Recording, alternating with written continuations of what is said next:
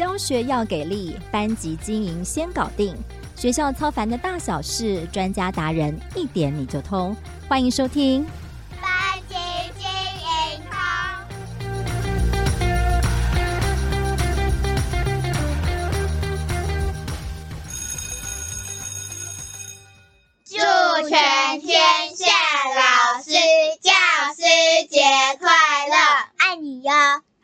听众朋友们，大家好，我是主持人邵文。这期节目上线的时间刚好是教师节，所以开头送上我们家两个女儿的祝福，先祝全天下老师们教师节快乐，天天都是教师节。在这一集的节目里面，我们要特别来关心一下老师们的。工作当老师开心吗？为什么会特别这样问呢？因为前阵子看到台师大做的调查，台湾国中老师对于老师这个工作的满意度是低于美国、英国等世界各国的平均，考虑转职后悔当老师的比例也高于世界各国。那这点其实我们在采访现场也有深刻的感受，在整个大环境改变跟整个教育政策快速的变动下，老师越来越难当哦，真的是辛苦了。而且多数人都关心孩子们的学习。很少人关心老师们的身心压力哦。那今天我们邀请到的这位来宾很特别哦，他其实今年选择退休。那我先话说在前头哦，我们这集不是要鼓励老师们离职哦，但我确实从他现在的发文感受到，离开学校服务的框架后，似乎教学的生活更加精彩。对于新时代老师的角色也有不同的诠释哦。那先让我们欢迎资深学姐 KK 笑老师，老师可以跟我们的听众朋友们先打声招呼吧。Hello，大家好，我是教养不正经的 KK 老师。我在小学现场呢有三十二年的教学经历。不过啊，今年呢，就像邵文讲的，我选择离开校园，然后就因为这样子呢，我就可以用资深学姐的身份呢，常常说出一些以前在职场不敢说也不方便说的实话，然后来疗愈现在还在职场上面奋斗的各位学弟学妹们。老师他其实经常在我们翻转教育平台上分享他自己班级经营啊、亲师沟通的诀窍，还有他跟青少年小孩过招的经历哦，那昨天我在跟老师确认他教书资历的时候，我才惊觉，原来老师教书超过三十二年哦，那实际年龄也超过五十岁哦，但是声音年龄听起来差不多二十五而已，所以这就是为什么我要转成线上教学，这样大家看不到我的脸哟。好哦，那也因为老师刚刚讲的啊，我跟你讲学姐刚刚说的，就是离开学校现场之后，她其实尺度越来越宽，尤其她也算是见证台湾教育史三十多年来的活字典，来跟我们分享一下你自己实际的感受。现在在教学现场的这个变化是到底有多大？对，呃，其实我相信家长对老师期待也越来越高，有各种的压力。你会觉得说，就以你同期的老师们啊，或是你自己感受到那个现场的教书的那个压力，有那个改变是什么？最让人想要提早退休或离职的原因又会是什么呢？哇，真的很难讲哎！各位亲爱的学弟学妹们哈，学姐在这里要要先讲哦，就是学姐是因为已经呢安全的下妆了，所以有些话哈说出来是没有关系的。但是你们听听，心里疗愈，然后呃点点头就好了。在外面千万不要照着学姐的这种模式，好纵横江湖，我怕你们会有危险。坦白讲，我真的就是从一开始的时候，大家可能很现在年轻的老师都没有听过小班教学啊，然后到后来的九年一贯。现在是一零八课纲嘛？好，那在这每一届当中呢，在每一个新的教学改革的现场，我会觉得哈，都会经历到老师就是内心的一阵波动，就是哇，我们要学什么新的东西？哇，我们现在又要做什么调整？然后都是跟着这些政策在改变。坦白讲，就是老师当然有压力，不过老师真的也花了很多的心思在这样子的一个进修、自我提升。毕竟我们总是要去配合现在的孩子嘛。不过如果像刚才绍文提到说，为什么大家就是。哦，想要提早退休啦，或者是离职，我觉得有很大的原因，就是因为现在可能教学的现场，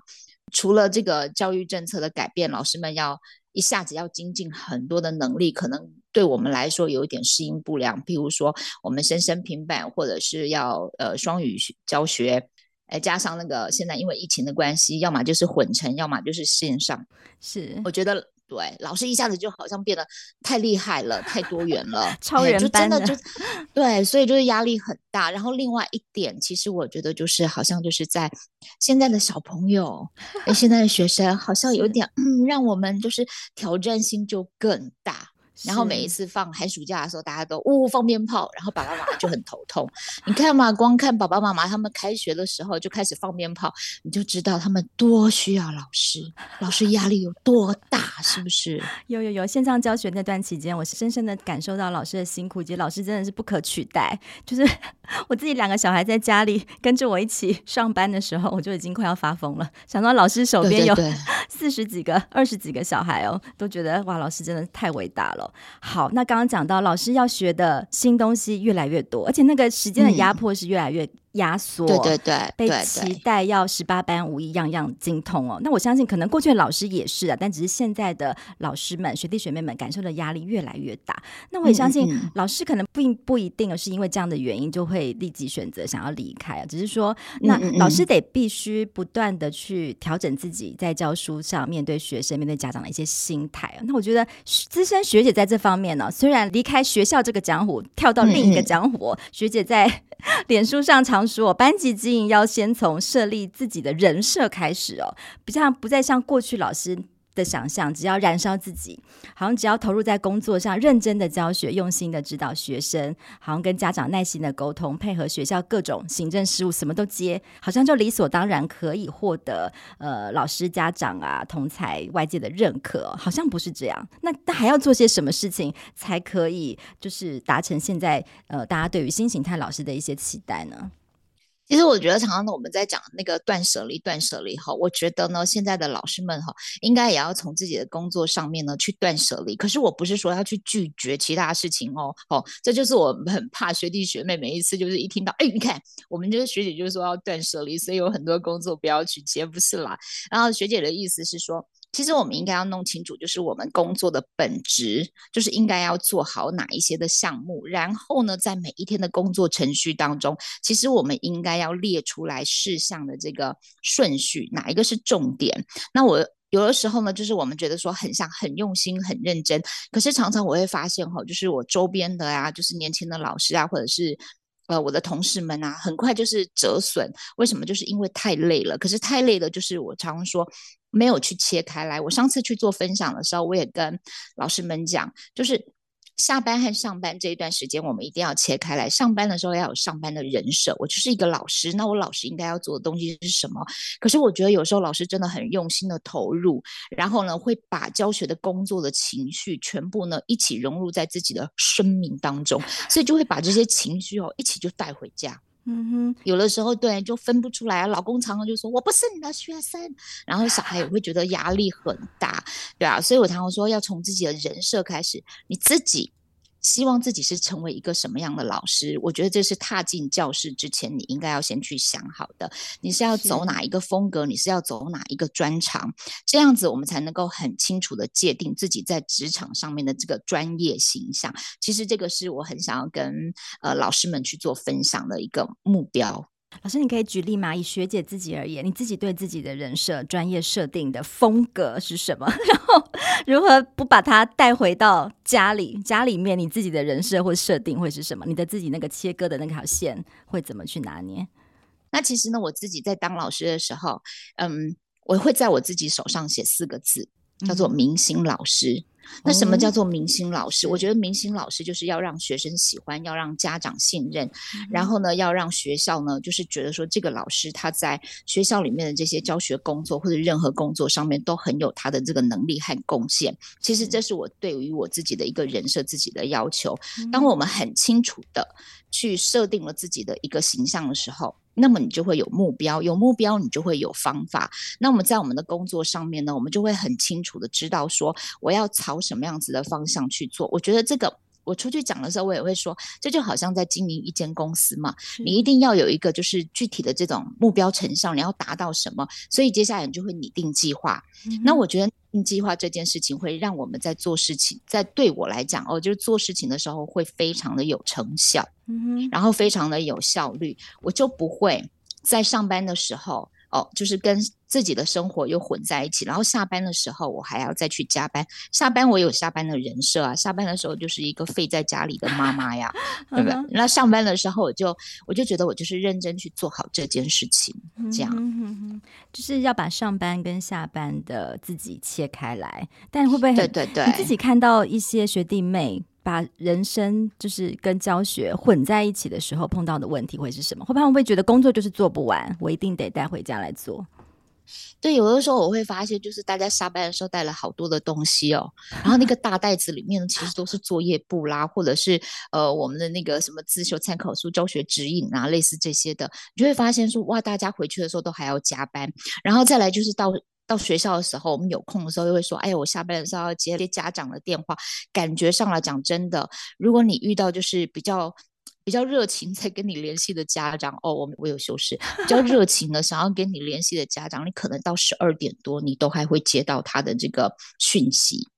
对啊，那我就会觉得第二天来的时候，大家上班哈，其实好像一直都没有下班的感觉。所以对上班来讲，大家为什么上班的时候就是哦，觉得哇，我又要上班了哦，我好期待赶快周休。然后到了下班的时候，又没有下班的那种放松的感觉哦，我回去还有好多事情要忙。其实我就发现很多时候。我们的老师就是因为我觉得太投入了，太投入在教学这件事情上面，嗯、所以觉得说我回家我应该还要再再做一些更完备的东西。那可是我觉得哈，反过来看，我们上班的时候没有一种兴奋感或者是期待感，下班的时候没有一种放松感，那这样子一直不断的这种呃负面能量的恶性循环，其实我觉得大家都很不健康呢。嗯，对，那可能菜鸟或者是学弟妹们会说，那学姐什么时候可以备课呢？总是要利用下课的时间或是下班的时间做这些事情。嗯，其实每一个学校哈，他们都会在那个寒暑假之前的一个礼拜呢，他会有一个共同备课的时间。嗯、那我也会觉得，像譬如说像学姐自己啦哈，为了后面的方便呢，我都会在开学前的一个礼拜，我就把一个学期的课程呢给系统化。嗯，然后就把它呢全部都架构好，大概要上到什么什么样的进度，然后就每天都分配好。那这样分配好的时候，其实你每一天把行事历打开来，你就差不多知知道自己要去进行什么样的课程。嗯。那这样子按照这种节奏当中，那每一堂课有的时候就是因为我们已经游刃有余了，时间都安排好了，就会呢有那个多余的时间去擦出一种课堂上的火花。我觉得那个才有办法去营造我们教学上面的一个精彩度，要不然如果我们一直追着教学的进度，一直追着班级的急务，我想我们除了疲累之外，可能我们没有办法去感受到教学的一个乐趣。所以时间的控管，还有备课这些预预先要做好的工作，我觉得这是每一个开学之前最重要的，才能够让你在整个学期不但有效率，然后第二个才能够真正的呢找到足够的时间。然后去做这种课程上面的变化啦，然后感受到真的教书是一件很快乐的事情。哇，学姐的经验分享真的很宝贵耶！就是怎么样有效的利用时间，可能在开学前怎么样有效的把这些备课系统化的完成，那实际上落实到。每天教书的每一天的时候，可以怎么样？真的是把上班跟下班把它区分开来，让老师们可以获得一个呃比较好的一个休息。我觉得这样的人生比较有余裕，你也会有比较好的心情去面对我们的孩子，对不对？对对。然后我知道最近学姐经常分享里面一个大家很想听哦，我会觉得很受用的是班级降魔术哦，这个。这个部分我也非常的好奇哦。对，那因为我们最近发展教育脸书上也发起一个小小的调查，就是开学到现在最让老师不开心的事情哦，例如说学生的管教，或者是面对家长的沟通，还有行政上的失误工作做不完，或甚至是来自同才老师一直在指指点点教你怎么教书等等哦。那最让老师们有感的哦，还是回到学生的管教跟家长的沟通面向哦。那我不晓得说，嗯嗯嗯嗯，学姐真的有觉得现在的小孩，真的比三十年前的小孩比较难管教吗？有没有你过去曾经用过的方法，然后对现在的小孩来讲其实没有用？你必须要不断不断的换新招，可以给我们一些例子吗？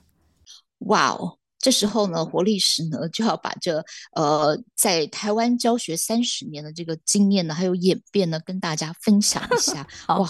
然后，因为我们刚开始的时候，你知道，就是在那个时候，就是非常的尊敬老师，当然现在也很尊敬老师啦。哦，但是呢，老师在那个时候的地位好像又很不一样。比如说，我们常常会听说，就是在学校打一遍，回家的时候，爸爸妈妈还会再打一遍，对不对？那现在是呢，我们在学校不能打，你光骂一下，然后呢，第二天呢就会。就可能呢，呃，家长电话就来了，或者是学校的行政单位就来了。我觉得这个是比较让我们就是在管教上面有很大的变化。那当然，可是我们还是要看到背景啦，就是以前的生活方式。的确比较单纯，可是现在的孩子因为接收到很多的讯息嘛，我们现在是一个网络时代，所以呢，孩子呢可能透过不同的媒体会学习到很多新的观念，然后再加上家长呢，其实从学前教育甚至是胎教，就给孩子们呢灌输很多不同的东西，所以现在小孩子真的知识性很丰富，嗯，然后呢，不管他们成不成熟，可是呢，他们可能呢都会对大人的一些说话的方式呢，立刻就有他们的想法。那有的时候我们就会呃吓一跳，这你怎么会？这样子去回答，可是其实在这个部分哈，我常常就是会觉得说，我们老师真的要去改变一下我们自己的想法，或者是老师应该要改变一下自己在看事情的这个角度，不是从老师这个角色，嗯，而是要去从关心孩子的心理发展的这个面向。有的时候我都觉得，就把它当成是一个，我觉得小孩子在演的一一出戏啊，探究这个主角他的这个心理状态怎么会去发展成这样。所以很多时候，譬如说。当孩子在说话的时候，他会挑衅老师。嗯、很多时候，我们可能就会暴怒嘛。但是，如果我们从第三者的立场就跳开来，今天这孩子又不是你养的，又不是你把他弄成这个样子的，嗯、对不对？那你干嘛要对他认真的生气？我觉得干嘛要认真的生气？他又不是你的小孩。然后他将来又不会孝顺你，所以我就说，这边讲真的还是不要走心。我们认真，但是不走心。可是呢，要从第三者的立场去看，哎，这小孩是怎么了？是他的什么背景？他周边有一一些什么样的因素？那我常常也会说，这就好像孩子的可能他生病了嘛，他只是心理状态生病了。可是我们如果感冒的话，我们不会去骂这个小孩，你为什么感冒？你为什么打喷嚏？你为什么流鼻涕了？OK，好啊。可是呢？当孩子呢，就是会口出恶言的时候，我觉得这也是一种一种病。但是我们应该就是去了解是什么样的环境，让他去被造成这样的一个原因。当我觉得我跳开来这个角色来去看的时候，其实我就会觉得，哦，原来事情是这样，你就不会生气诶。然后有的时候我们去看一些就是大脑科学的书，为什么孩子会有这样发展的时候，站在医学啊、生理学啊或者是心理学的角度来看的时候，很多事情。其实原来他背后都有一个原因，那我们为什么要去对孩子后来产生的这个结果去生气呢？我们应该回过头去找方法。所以对我来讲，我现在对学生的管教，我不像以前那样子，就是觉得要很用力的斥责他，或者是很大声的骂他，用一个权威式的方式去压制他。对，反而是从别的方向来去看他，理解他。有的时候孩子反而会觉得，哎，你为什么不骂我？当对他，当他停下来。觉得的时候，他就会开始打开心，然后接受这个大人进入到他的心里面去帮他做医治。嗯、听起来好像学姐这个时候太震惊了，对不对？但学学姐有的时候也要说一些负责任的话吧，是因为我对呀、啊，有的时候带高年级的时候，特别带高年级，我真的会发现，其实孩子很聪明，他知道他这个反应，大人会怎么样子，通通都是那样子的一个反射行为。对、嗯，然后他就会等。但是如果我们给他一个出其不意的，孩子突然会觉得，哎，怎么不骂我？所以他那时候当下就觉得，这个人就是我生命中的天使，他是来光照我的。你知道那个感觉就完全不一样。我就会因为这样子，打算成为他们生命中的天使。对，学姐的这这句名言呢、哦，要。用心但不走心，尤其是对于孩子的这些负面的情绪的这些反应哦，不要直接的去给予直接的硬碰硬，对不对？当你用不同招的时候，孩子就会给你不一样的回应，拥抱你。对，他会吓到，哎，怎么这样？哎，他反而就会给你机会。嗯，好。那同样的道理哦，用心但不走心，很多时候很容易让老师走心的是家长的一些言语哦。尤其是很多时候在跟家长沟通的时候，我猜想有时候也是不经意的，因为关心孩子冒出来的一些质疑或者是一些疑问，很容易让老师的火就开始升上来哦。例如说，我们的调查，老师们最讨厌家长这样说：“老师，我的小孩在家里都不会有这样的问题呢。”我要直接回答吗？我就会说真的哦。可是我妈妈，我跟你讲哦，爸爸，我跟你讲哦，那是因为哈、哦，家庭的环境和学校的环境其实有很大的不同。嗯、然后学校呢，有很多可以去触发他社会化的这个过程。我们讲话的时候就要这样子，很像很理论哈、哦。大家不要太不要太白话，有的时候你要绕一下，让家长脑袋这样有点道理，是不是？哦 哎，然后就是，所以呢，这是一个很棒的机会，然后让孩子呢接触不同的人、不同的这种刺激的这种因素，然后学习一个社会化的过程，然后他就会学会什么嘞？啊，就会学会处理问题，然后学会呢社交的技巧。所以呢，我们要珍惜这样子的一个机会哦。毕竟在家里，你给他一个非常幸福、美满、温馨的环境，所以孩子当然比较不会出现这些挑战性的情况啦。学姐，这个有解答范本可以出给我们吗？我们刊登在翻转教育的网站上。还有还有，百条。学姐，第二题，老师老师，你再帮我提醒一下我们家小明啦，要请他记得穿外套啦，不然会冷会冷。怎么会这样？他在学校吼，什么事情吼都做得好好的，我只有出一句话，棒。小明，你真棒！你什么事情都会自己做，好像你这样子的小朋友来一百个，老师都愿意教。所以呀、啊，爸爸妈妈在家里的时候，记得哦，我们只要出一张嘴，鼓励他，鼓励他，很棒。好啊，千万不要用手帮他去做这些事情。当你用手代替他去做这件事情的时候，他就会失去这个能力，他就会像衣架一样。好，譬如说这样子。好会回答哦，学姐。学姐就是这样安全下装的。学姐，学姐，老师，我的小孩不乖，你就处罚他啦，不用担心，我给你靠，你就处罚他，不然小孩就不会乖。各位亲爱的学弟学妹们，注意喽，以下的标准答案是这样子的。嗯，爸爸妈妈。我真的不知道诶，这个孩子在学校这么乖，这么懂事，这么听话，这么积极，这么认真，怎么会不乖嘞？我怎么舍得处罚他嘞？宝贝耶！当然有时候他会比较活泼一点，比较顽皮一点，可是我都稍微看他一眼，他就懂诶。他就了解我的意思诶，我舍不得处罚他。如果要处罚的话，你打好了。不过哈，打在他的身上，痛在你的心里面。我们就还是用嘴巴鼓励他，好，然后跟他多聊聊，这样就好了。这种话也讲得出口，学姐真是不简单。学姐是真心真意的，学姐真的是真心真意的哦。哎，大家千万不要以为学姐在学校，然后跟家长的时候都在这个，没有没有，各位亲爱的家长，我是真心真意的爱着各位的宝贝哦。吼，所以还能够这样沟通，应该算是理性的家长吼，是不是？其实我觉得哈，就回到前面，我们就是说比较难去跟家长沟通，嗯、或者是有一些家长，我觉得第一个。有的时候，老师心里面的建设就会是家长一定是来找我麻烦的，或者是当家长写联络簿，当家长传简讯，当家长打电话，甚至是他要来学校的时候，我的心里的防卫机制就会起来。可是当我们一紧张的时候，或者是当我们一有那种呃反应的时候，其实对方在说什么，我们比较没有办法有弹性的去接收他们在说的这些话。那当然，因为可能就是。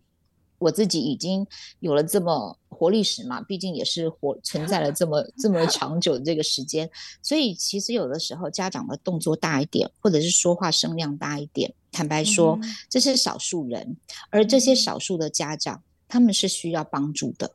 对，只是他们需要帮助的时候，他们所反射出来的这一些呃方式，可能又有一点点的，就是不愿意示弱，所以其实有的时候，我现在在看啊。大部分的家长其实他们真的就是对老师很好，然后也很信任老师。少部分像这样子的家长，他们其实是心里面就是需要老师用不同的方法去对待。那大家一定会觉得说，哎，学姐很会讲啊。其实我也有碰过啊，就是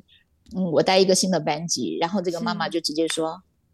你是什么样的身份条件可以来带我们这个班？怎么办，学姐？”我就看着他呀，我就说，那要不然去找别人，我是这个学校里面。我认为是最适合带你们班的啊！这个回过头又要再回过头，要告诉就是刚才就是邵文提到这个人设，其实人设有一件很重要的，就是老师们要对自己要有相当的自信心。嗯，在教学的工作上面，我们就是专业。也许对很多的家长来讲，哎，这个加法我们也这个数学我们也可以教啊，国文也也可以教啊。当然啦、啊，你们只要认识字，你只要会算数学，你可能都会教啊。可是重点，嗯、我们在教的这个过程当中，是我们在我们自己呃之前那个师范体系出来的学校，有很多，譬如说以字来讲。嗯哼，我们怎么样子去算笔画？因为它的架构是怎么样的一个去进行？可是这个就不是家长可以去讲出来的呀。所以其实很多时候，我们的老师太谦虚了。其实我觉得现在老师是太谦虚了。我们应该应该要拿出一点我们对自己专业上面的这个嗯自信心出来。在面对家长的时候，其实你就会知道他们是来寻求帮助，而真的不是有心要来攻击你。就像刚刚学姐讲的，不要呃家长来找你的时候，就一开始先设定他是来找麻烦啦，他可能是寻求一个帮助。啊、然后老师本身自己，不管你教书多少年，就是对自己的自我的人设、自己的专业的这个部分，要对自己有信心。不要老师家长一来，可能稍微问一下就觉得哎开始动摇，或者是就开始害怕了起来哦。对。好哦，学姐在教，我真的觉得学姐应该出这个亲师对答的这个范本，要出老师本，然后大家就用这个互相的去那个攻防这样子，哇，太可怕了。可是我真的是很喜欢教书，常常会有人觉得说：“哎，你看起来还很有活力啊，那然后你不是很喜欢教书嘛？你为什么要离开学校？”嗯，我离开学校其实是因为我想要尝试不同的教学方式。首先，第一个就是因为疫情的关系，就是很多东西转转型成线上，那我就一直很想要，就是我从很久以前就开始用 iPad，然后做这个。教室里面的教学，那另外一点就是因为现在的孩子他们也都是数位化，嗯、所以我在想说有没有一个方式，就是可以透过这种呃线上的方式，就是可以去传输给不同地区的学生，好这样子的一个教学法。然后第二个，我常常也会跟我的同事们聊天，有的时候我们在教室里面，我们认为我们教的这一套很棒。很好，可是呢，一个好用的教学法，它应该就像九九乘法这样子，它可以适用在各个不同的场合、不同背景，然后不同的地区的学生，嗯，然后他们去学习起来的时候，他如果真正的能够去解决他的问题，我觉得这个才是教学上面真正能够有比较有意思的。那所以呢，嗯因为我自己很喜欢写作文，然后所以呢，我也很喜欢教作文。嗯。作文这件事情呢，其实我知道是很多家长和小孩他们亲子冲突很大的一把枪。嗯、对，然后我就想说，哎，那有没有办法，就是可以找一个呃作文的公式啊，然后去，所以我就。就离开了学校，那我觉得现像现在的尝试就会是一堂课上面可能有澎湖来的小朋友、台南来的小朋友，好，或者是新北来的小朋友，然后在不同的环境底下，哎，用一种教学法，他们都可以得到学习的成效。我觉得这件事情很有趣，我也觉得这个是当老师在研究教学法上面一个很好的这种成就感嘛。然后我就会对，对，然后就会觉得说，哎，对，这样教学对我来说好像更有意义、更有意思，所以我才离开学校。嗯，对，听起来学姐也是在做一个新的、不一样的教学实验哦，而且那个教学的场域不一定设限在呃学校里面，然后反而是可以照顾到更多、接触到更多不同孩子哦。那虽然说老师要学的东西越来越多，尤其是数位转型，或者是要学更多新的技能，但我从中看到的也是更多不同的机会啊。就像学姐现在做的，对不对？就是你可以换一个环境，同样的去呃去做。呃，投入教学专业的这个事情，所以我是不是也可以给我们这些学弟妹一些、嗯、一些建议呢？就是对于现在这个可能是最差的环境，可能也是一个新的机会。其实我常常会就是出去分享的时候，哈，有的时候我我会遇到一些比较积极的这个学弟妹，或者是我们长了后进后辈的老师们，我常常跟他们说，其实我觉得这是一个自媒体的时代，所以呢，大家应该要试着去成立自己的一个。粉专，或者是不管你是用 IG 或什么，然后他们会觉得说，哎，我们又不是想红，其实学姐也没有想要红啊，哦、学姐也不红，好不好？哦、但是呢，透过这个，其实我觉得它是一个整理，整理自己在教学的这种历程。是，然后你把它 po 出去的时候，给你的家长看，或者是分享给你的同事看，我们这个同领域的人看，嗯、